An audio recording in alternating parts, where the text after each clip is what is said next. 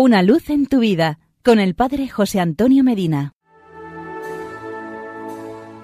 Queridos amigos y hermanos, somos cristianos y por lo tanto seguidores de Cristo. Y seguirlo implica una lucha continua contra todo aquello que nos pueda separar de Él. En definitiva, cumplir la enseñanza que encontramos en el Evangelio de San Mateo, capítulo 10, versículo 38. El que no toma su cruz y me sigue detrás no es digno de mí. En este camino tenemos victorias y fracasos.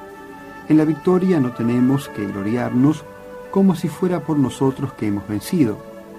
Y en los fracasos no tenemos que bajar los brazos, sino seguir caminando con renovadas fuerzas.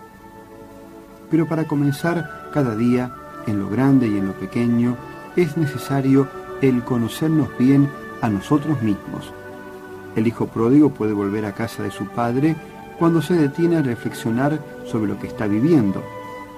Dice el Evangelio que volviendo en sí, reflexionando sobre su situación y sobre su padre que lo espera, porque cuando justificamos nuestras faltas y pecados o cuando los ignoramos, se hace imposible la conversión del corazón y de la mente a nuestro Dios.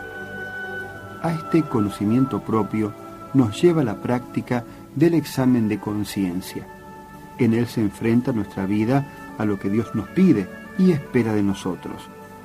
A veces se ha comparado el alma a una habitación cerrada. En la medida que se abre la ventana y entra la luz, se distinguen todos los desperfectos, la suciedad, el desorden. Esta luz la da Dios y es una muestra de su misericordia. Sin ella el alma quedaría oscuras, sin conocimiento propio y por tanto sin posibilidad de arreglo. Al examinar todos los días nuestra conciencia, con la ayuda del Espíritu Santo, nos vamos conociendo como en realidad somos, es decir, como somos delante de Dios. ¿Cuántas veces no nos confesamos porque creemos que no tenemos pecado? Pero puede no ser así, sino que hemos cerrado esa ventana que permite la entrada de la luz y nuestra alma se ha quedado oscuras. Y esto porque no queremos ver aquello que nos separa de Dios y nos impide tener claridad en nuestro mundo interior. Si no examinamos nuestra conciencia, nuestros errores, las pequeñas y grandes infidelidades a Dios, las malas inclinaciones echarán raíces en nuestra alma y poco a poco, sin darnos cuenta, nos iremos endureciendo para el amor de Dios. Examinemos nuestra conciencia todos los días.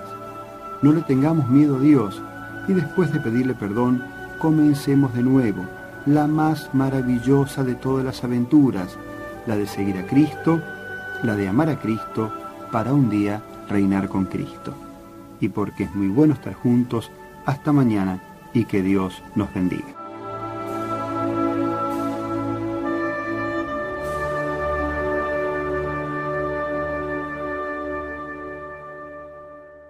Una luz en tu vida con el Padre José Antonio Medina.